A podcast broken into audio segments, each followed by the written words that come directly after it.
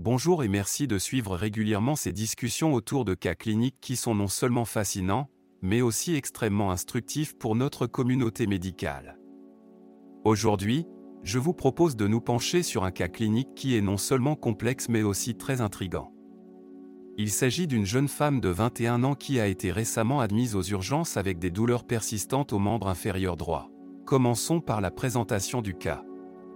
Cette jeune patiente s'est rendue aux urgences en se plaignant de douleurs au membre inférieur droit. Ce qui est remarquable, c'est que ces douleurs ne sont pas nouvelles pour elle. Elle rapporte en effet avoir éprouvé ces douleurs de façon épisodique depuis son adolescence, plus précisément depuis son entrée au collège. Cependant, la situation s'est compliquée ces derniers mois. La douleur, initialement intermittente, est devenue constante.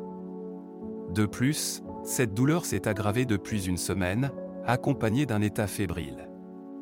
Un bilan sanguin en ambulatoire a montré un taux de CRP, protéines C réactives, élevé à 150 mg ce qui est assez alarmant. Passons aux paramètres hémodynamiques.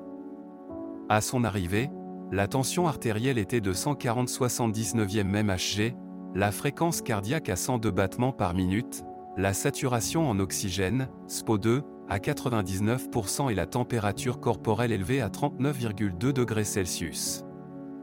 L'examen clinique a permis de recueillir d'autres informations clés. La patiente a ressenti de la douleur lors de la flexion de la cuisse sur la hanche. De plus, lors de la palpation de la fesse droite, elle a exprimé un certain inconfort. Le trajet de la douleur semble partir de la fesse droite, passer par la face postérieure de la cuisse et atteindre la face latérale de la jambe. Il est également à noter qu'aucune douleur vertébrale n'a été relevée lors de l'examen. Maintenant, j'aimerais solliciter votre expertise. Face à ce tableau clinique complexe et inquiétant, quelles seraient vos principales hypothèses diagnostiques?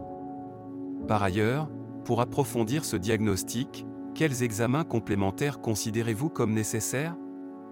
Enfin, en vous basant sur vos hypothèses diagnostiques, quelle serait, selon vous, la meilleure prise en charge immédiate pour cette patiente Je suis très curieux de connaître vos idées et analyses. Ce cas pose des questions importantes et chaque avis compte. Il s'agit ici non seulement de résoudre un cas clinique complexe, mais aussi d'apprendre ensemble, car chaque cas est une occasion d'enrichir notre savoir médical. Je suis impatient de lire vos réponses et analyses. Merci encore de participer à cette riche discussion.